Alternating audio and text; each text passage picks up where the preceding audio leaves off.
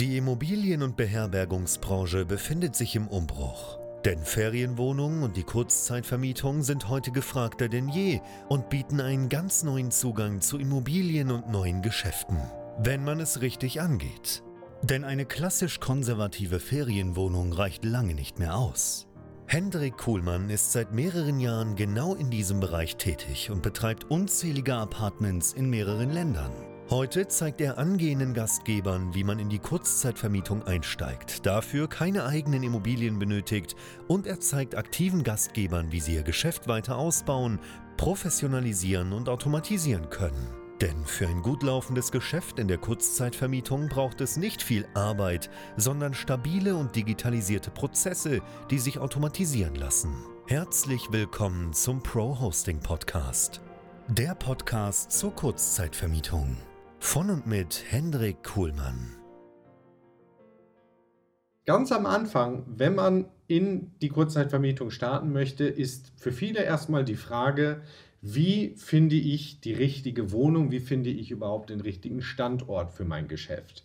Und in diesem Video möchte ich eben genau darüber sprechen, wie man eigentlich ja, so den Grundstein legt, ja, und, und wirklich erst überhaupt mal anfangen kann zu akquirieren. Das Ganze geht nicht los mit der Frage, wie finde ich die passende Wohnung für mich, sondern vorher erstmal mit der Frage, wie finde ich denn überhaupt den passenden Markt für mich, die passende Stadt, in der ich überhaupt dieses Geschäft starten möchte. Und ich sehe relativ häufig, dass ähm, viele äh, an der Stelle natürlich RDNA nutzen. Ja, wenn du RDNA noch nicht kennst, ist eine Datenplattform, kannst du dir einen Account anlegen, rdna.co, habe ich dir auch nochmal unterhalb des Videos verlinkt. Und RDNA hat diverse Daten von Airbnb und von VRBO. Und VRBO kennt man hierzulande äh, als Fevo Direkt. Und ganz viele machen hier einen riesigen Fehler und begraben ihre Pläne quasi schon direkt von Anfang an. Weil sie machen sich RDNA auf und dann sieht man eben eine schöne Karte der jeweiligen Stadt, kann man Landkreise, Städte etc. eingeben und sieht eben ja verschiedenste Daten. Ja, wie viele Inserate gibt es? Wo sind die? Ähm, wie viel Prozent davon sind auf Airbnb? Ähm, teilweise eben auch Daten zu, äh, ja, wie viele Nächte haben die im Durchschnitt gebucht oder was ist der durchschnittliche Preis auch in dem Markt und ähm, ganz am Anfang, wenn man zum Beispiel nur die kostenfreie Version nutzt, dann sieht man eben für die jeweilige Stadt oben drei Werte, nämlich die durchschnittliche Auslastung im Markt, der durchschnittliche Preis pro Nacht in dem Markt und der durchschnittliche Umsatz für eine Wohnung im Monat. So. Und an der Stelle kommt jetzt der Fehler. Diese Daten, die ich bei RDNA sehe, die muss ich interpretieren können. Und das können viele an der Stelle noch nicht. Das heißt, ich sehe dann irgendwie eine durchschnittliche Auslastung von 60 Prozent und dann sehe ich vielleicht noch eine ähm, durchschnittliche Rate pro Nacht von irgendwas, weiß ich nicht, ähm, 70 Euro und dann mache ich darauf basierend eben eine kleine Hochrechnung, was setzt man denn durchschnittlich in dem Markt pro Monat um pro Wohnung? Und dann komme ich auf irgendeinen Betrag. So, und der ist aktuell in vielen Märkten sehr, sehr niedrig. Ja, und dann sagt man vielleicht, okay, das lohnt sich ja hier gar nicht in meiner Stadt oder in der Stadt, in die ich gerne reingehen möchte, ist das ja völlig unprofitabel. Und lässt es dann einfach sein. So, und das Problem ist folgendes.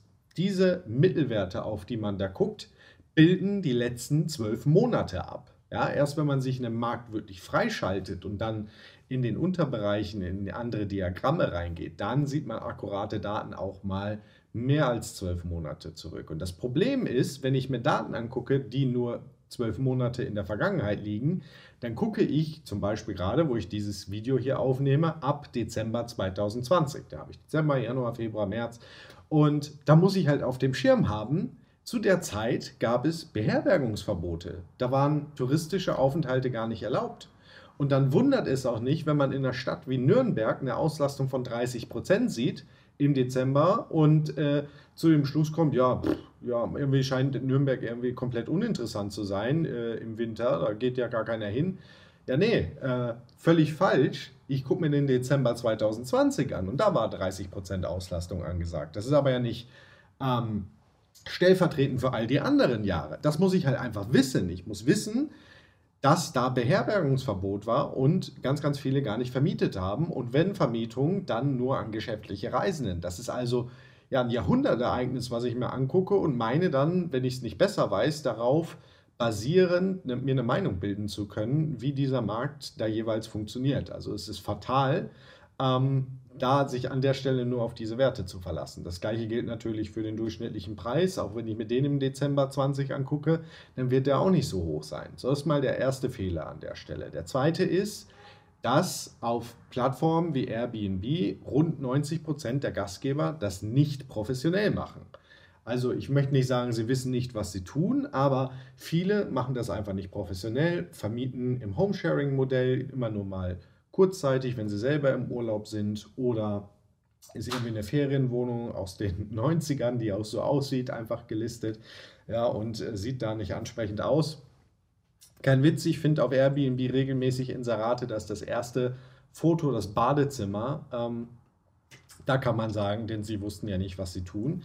Aber ähm, ich meine, du hast es ja auch hier zum Kanal geschafft. Der Anspruch muss ja sein, das deutlich professioneller zu machen. Und ähm, dann habe ich natürlich auch eine ganz andere Performance, kriege mehr Buchungen, kann höhere Preise verlangen auf der Plattform.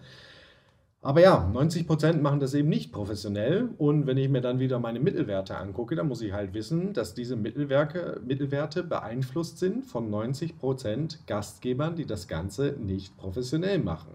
Wenn ich also hergehe und sage, okay, äh, mein Anspruch ist, das hier sehr, sehr professionell zu machen und nach den Regeln der Kunst, dann kann ich deutlich mehr erwarten ja, und kann diese Mittelwerte dann höchstens als absolut konservative Rechnung hernehmen, aber nicht wirklich als realistische Ausgangsbasis. So, das ist der nächste Punkt. Denn weiterer Punkt ist, dass äh, ich in deutschen Städten quasi eine Art Normalverteilung sehe bei der Größe der Wohnungen.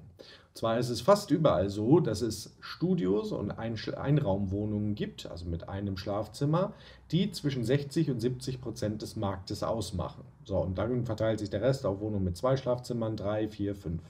Aber 70 Prozent ist in der Regel Studio oder ein Schlafzimmer-Apartment. So, und auch diese 70 Prozent beeinflussen meinen Mittelwert natürlich deutlich in die eine Richtung, nämlich in die Richtung der kleineren Einheiten, der kleineren Wohnungen. Wenn ich jetzt aber eine Wohnung habe mit zwei Schlafzimmern oder drei Schlafzimmern oder vier und ich nehme meinen Mittelwert, dann komme ich auch auf völlig falsche Schlüsse und das ist an der Stelle fatal, weil ich halt sage, okay, das rechnet sich ja überhaupt nicht. Also auch das wirklich ein großer Fehler. Und zum, zu guter Letzt, ähm, RDNA ist halt nur die Hälfte der Medaille. Ich sehe halt nur Airbnb und ich sehe Fevo Direct bzw. VRBO. Ähm, was ich nicht sehe, ist Booking.com. Und Booking.com hat ein Riesenvolumen, ist mit einer der größten Buchungsplattformen in Europa. Und äh, bei mir in Deutschland kommt äh, deutlich mehr als äh, ein Drittel aller Buchungen nur über Booking.com. Also wenn ich mal drauf schaue auf alle Plattformbuchungen, habe ich in der Regel so 40% Airbnb und 60% Booking.com. Und gerade die Geschäftsreisenden kommen über Booking.com bei uns hauptsächlich rein oder eben als Direktbuchung. Und das sind wieder Sachen, die sehe ich einfach nicht bei AirDNA. So, also AirDNA, bitte, bitte, bitte an der Stelle ist nur eine Datenquelle. Das kann ich mir anschauen, da kann ich einen schönen Überblick mal über den Markt gewinnen, aber da hört es an der Stelle einfach noch nicht auf. Muss halt noch ein bisschen tiefer reingehen. Ich muss mir einfach auch mal auf den Portalen Wohnungen angucken als Benchmark. Also ich muss auf Airbnb schauen nach Wohnungen, die in demselben Qualitätslevel spielen, in das ich auch rein möchte und überhaupt auch in derselben Größe, dass ich da eine Vergleichbarkeit kriege. Und dann kann ich mir wirklich Werte rausschreiben. Ich kann mir angucken, wie sind die gebucht, indem ich einfach auf den Kalender gehe und mal gucke, wie liegen die Buchungen, ist das eine Wohnung, die das ganze Jahr irgendwie buchbar ist oder eben nicht. Ja, das ist schon mal ein Zeichen, macht das jemand professionell oder eher wenn er im Urlaub ist, dann wie, ist die, wie sind die Fotos gemacht, ähm, wie sind die Preise, verändert die sich auch im Laufe der Zeit, ja, was ein Anzeichen dafür ist, dass jemand aktiv Preismanagement betreibt. Das gibt es ja auch in verschiedenen Facetten. Also so suche ich mir Wohnungen raus, die mir als Benchmark dienen. Ja, und dann weiß ich, okay, ich habe hier meinetwegen fünf, sechs, sieben oder zehn Wohnungen, die in der Liga spielen, in die ich hin möchte, die auch vielleicht in einer vergleichbaren Lage sind. Und dann kann ich die Preise nehmen. Dann kann ich mir mal angucken, wie ist denn die Auslastung. Aber auch da nicht vergessen, gerade wenn man aktuell guckt ähm, mit der Pandemie ja, und den Varianten, die da gerade hochkommen, dass Gäste gerade einfach kurzfristig buchen. Also es ist jetzt nichts Unübliches, auch bei uns nicht, wenn man im Februar guckt und da ist noch alles frei, weil Gäste gerade einfach verunsichert sind, deswegen sehr, sehr kurze Vorlaufzeiten da sind. Aber für gewöhnlich kann man anhand des Kalenders eigentlich ganz gut sehen, wie sind die ausgelastet. An der Stadt kann ich einfach mal gucken, wann haben die denn Bewertungen gekriegt? Was steht denn in den Bewertungen drin? Ja, sind da Bewertungen zum Beispiel aus dem aktuellen Monat, aus dem letzten Monat? Wie viele sind das? Und kann eben einen Eindruck darüber gewinnen, wie gut ist jemand gebucht. So, dann kann ich also da meine Schlüsse ziehen.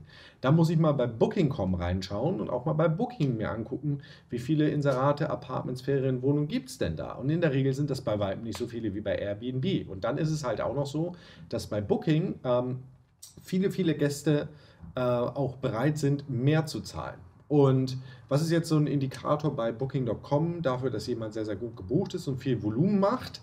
Das ist der, die Anzahl der Bewertungen. Ja, wo bei Airbnb aus, ich würde mal sagen, drei Buchungen, zwei bewerten, ist es bei Booking.com eigentlich eher ähm, deutlich weniger. Also ich müsste es mal ausrechnen bei uns, aber ich denke, auf, auf irgendwie sechs Buchungen kommt vielleicht eine Bewertung. So, und wenn du jetzt bei Booking.com jemanden siehst, der 20, 30, 40, 100 Bewertungen hat, dann ist das ein Zeichen, dass da richtig Volumen geht. Ja, also dass da wirklich viele Buchungen kommen, weil einfach so wenige Leute da bewerten. Und das selbst, wenn man sie sehr, sehr freundlich um eine Bewertung im Anschluss an ihren Aufenthalt bittet. Ich selber mit Bright, ich habe mittlerweile bei Booking, weiß ich nicht, 30 Inserate oder sowas. Ähm, bin bei Booking seit 2019 und ich habe jetzt, ich glaube, über alle Apartments unter 200 Bewertungen. Und nochmal, 60 Prozent meiner Buchungen kommen über Booking.com. Also eine ganze Menge Buchungen, aber nur 200 Bewertungen auf äh, knapp 30 Inserate über zweieinhalb Jahre. Also das ist für dich nochmal ein Indiz dafür, um dich überhaupt mit so einem Markt zu beschäftigen, ja, mal mit den Zahlen, um Kalkulationen machen zu können. Dann gibt es noch ein paar andere Punkte, die ich mir irgendwo ansehen muss. Der nächste ist die rechtliche, äh, oder sind die rechtlichen Rahmenbedingungen. Ist überhaupt das Thema Kurzzeitvermietung in der jeweiligen Stadt erlaubt oder gibt es eine Zweckentfremdung oder Ferienwohnungssatzung? Wenn es sowas gibt, gibt es andere Wege damit umzugehen. Aber wenn es sowas gibt, kann ich halt in diesen äh, Einheiten nicht mit Wohnraum arbeiten. Das muss man halt einfach wissen und darüber muss ich mir im Klaren sein. Das muss ich mir einfach ansehen. Nachdem ich mir dann die rechtlichen Rahmenbedingungen angesehen habe und weiß, okay, funktioniert nicht oder funktioniert, dann muss ich vielleicht nochmal einen Blick drauf werfen, ja, was habe ich vielleicht für Arbeitgeber? Was habe ich überhaupt für äh, große Institutionen, Einrichtungen, die irgendwo Geschäftsreisen zum Beispiel produzieren oder die ein hohes Reisendenvolumen produzieren. Ja? Und ähm, was kann das sein? Eine Messe, ein Flughafen, große Firmen, ein Stadion, äh, ein Outlet, Shopping Center oder, oder, oder. Kann einfach mal gucken, was gibt es denn? Und ähm, was man auch machen kann, ist einfach mal zu gucken bei Google ähm, oder auf der Website der jeweiligen Stadt, gibt es statistische Zahlen zu den Übernachtungen, zu den Anreisen. Auch sowas kann man finden und sich dann schon mal ein sehr, sehr gutes Bild machen. Wer könnte denn meine potenzielle Zielgruppe sein? Ähm, wie viel Auslastung ist da? Wie ist die Marktsituation, was den Wettbewerb betrifft? Wie sind die rechtlichen Rahmenbedingungen? Und das ist mal der allererste Schritt. Das, was ich wirklich machen muss, ist, so, ist so eine Standortanalyse, um überhaupt zu einem Schluss zu kommen. Ist diese oder jene Stadt richtig für mich oder auch nicht? Wobei, Kleiner Spoiler im Thema oder im Bereich der Kurzzeitvermietung, gerade wenn du mit einer Wohnung anfängst, ähm, gibt es äh, eigentlich fast kaum Städte, Märkte, Dörfer, die irgendwie nicht interessant sind, weil ähm, selbst auf einem kleinen Dorf äh, kann man sehr, sehr gute Auslastungen erzielen, ähm, auch wenn da keine großen Arbeitgeber da sind oder oder. Ähm, einfach weil es ja trotzdem ein Volumen gibt an, an Nachfrage. Aber ich habe halt vielleicht nicht so ein großes Skalierungspotenzial äh, in einem 500-Seelendorf. Ja, aber selbst da funktioniert das und ich habe Teilnehmer in der Masterclass, die äh, genau in solchen Ortschaften auch Immobilien haben und die funktionieren wunderbar.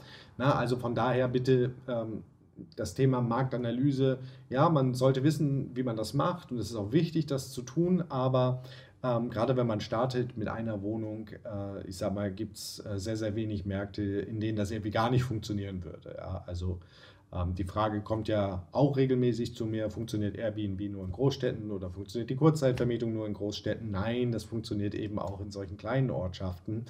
Ähm, aber ich habe vielleicht nicht das Skalierungspotenzial, dass ich irgendwie 10 oder 20 Einheiten irgendwie in einem Ort betreiben möchte oder kann, ja, ähm, dass das möglich ist, weil dafür ist dann die Nachfrage vielleicht doch nicht groß genug.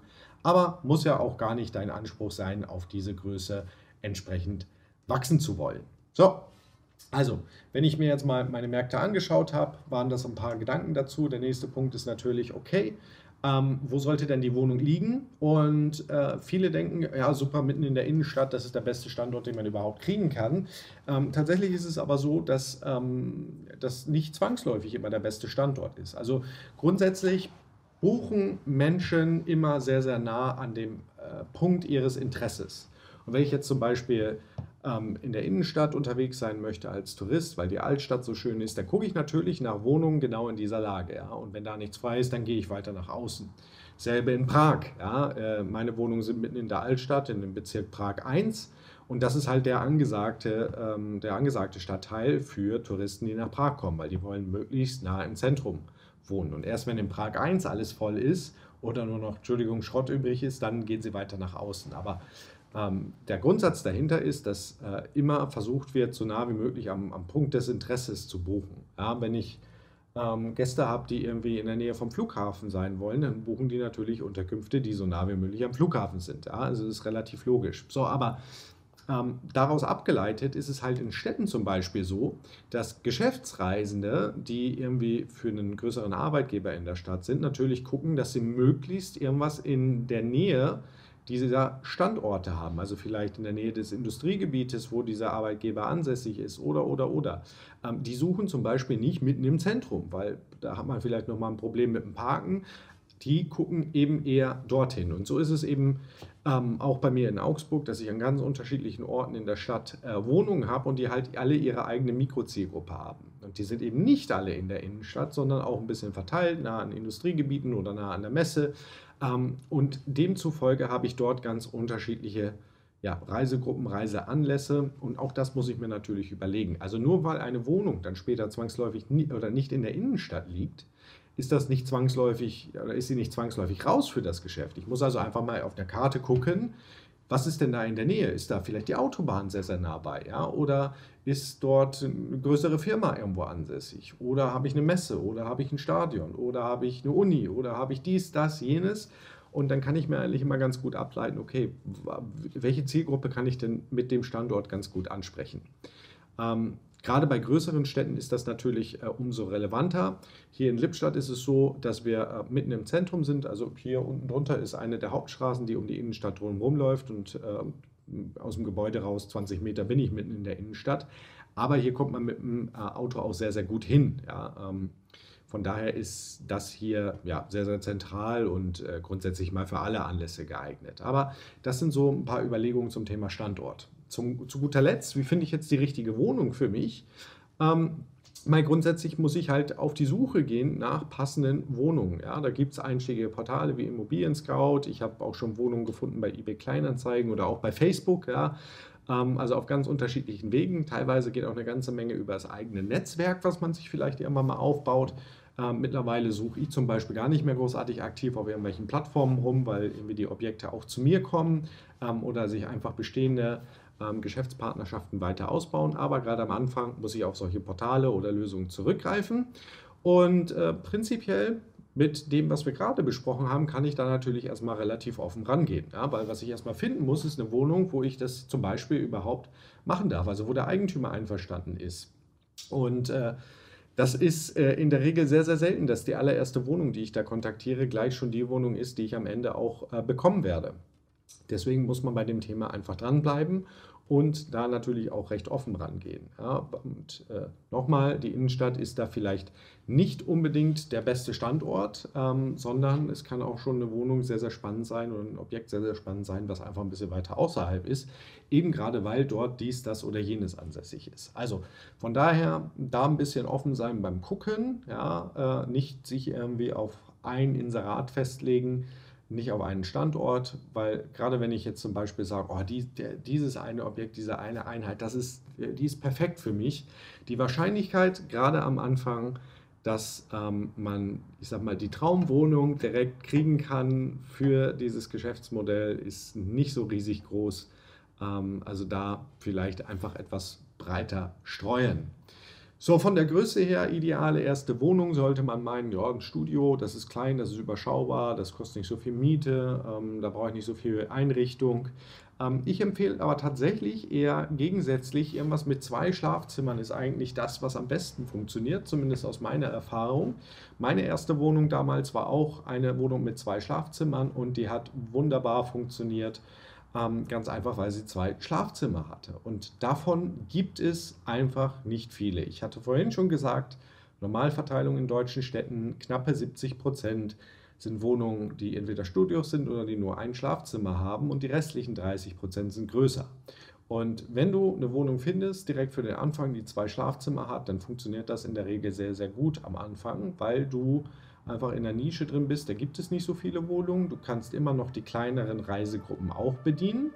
Aber diejenigen, die ab vier Personen zum Beispiel suchen, die haben halt nicht so viel Auswahl. So, und äh, entsprechend ist da deine Chance einfach deutlich höher am Anfang, sehr, sehr schnell, viel schneller äh, Auslastung zu bekommen und auch ähm, äh, in, in der langfristigen Perspektive deutlich mehr Umsatz zu machen. Ja, du hast vielleicht ein Schlafzimmer mehr, was du möblieren musst. Mein Gott, was muss da rein?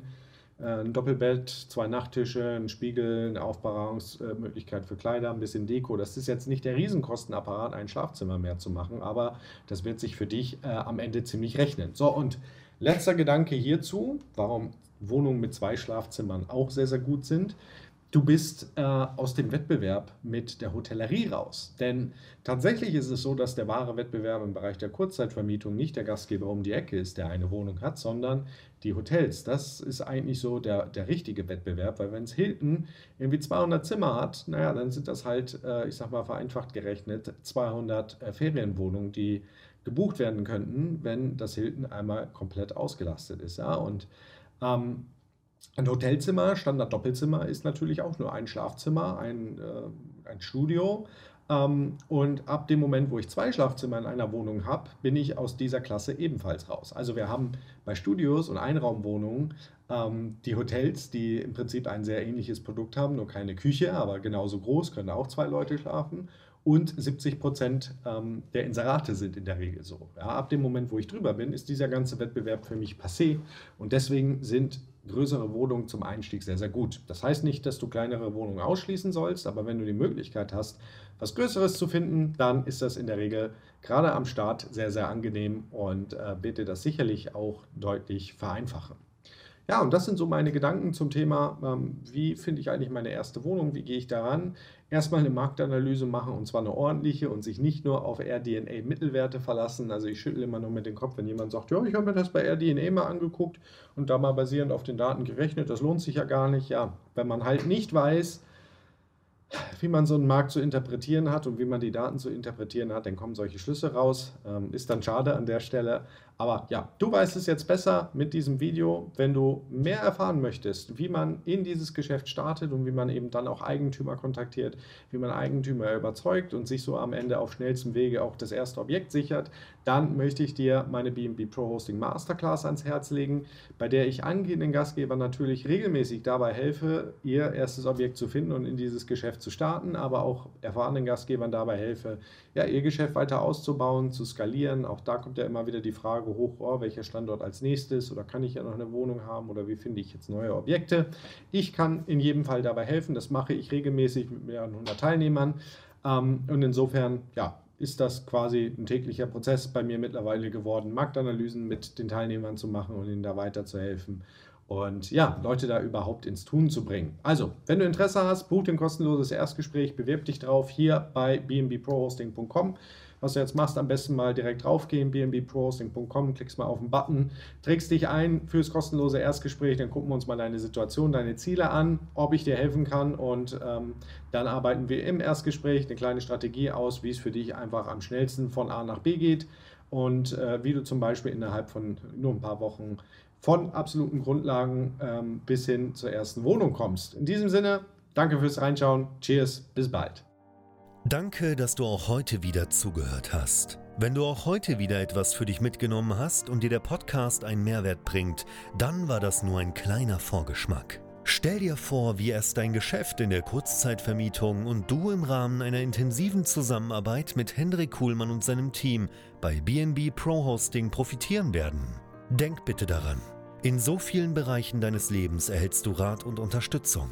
Deshalb, auch für dein Geschäft in der Kurzzeitvermietung brauchst du einen Mentor, der deine Situation gut kennt und dir zeigt, welche Schritte für dich die richtigen sind und welche nicht. Egal, ob du gerade erst am Anfang stehst und starten möchtest oder du schon ein laufendes Geschäft hast, das weiter automatisiert, optimiert oder skaliert werden kann.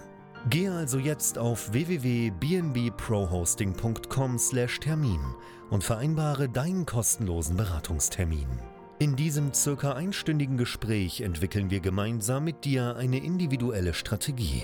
Du lernst, wie und wo du dich mit Ferienwohnungen und Apartments positionieren sollst, neue Objekte akquirieren kannst, welche Prozesse du benötigst, wie du sie automatisierst und sofort deine Auslastung, Umsatz und deinen Gewinn steigern wirst. Hendrik Kuhlmann ist der richtige Experte für dich und deine Herausforderungen. Er kennt die für dich optimale Lösung und Herangehensweise. Buche also jetzt deinen kostenlosen Beratungstermin unter www.bnbprohosting.com/termin.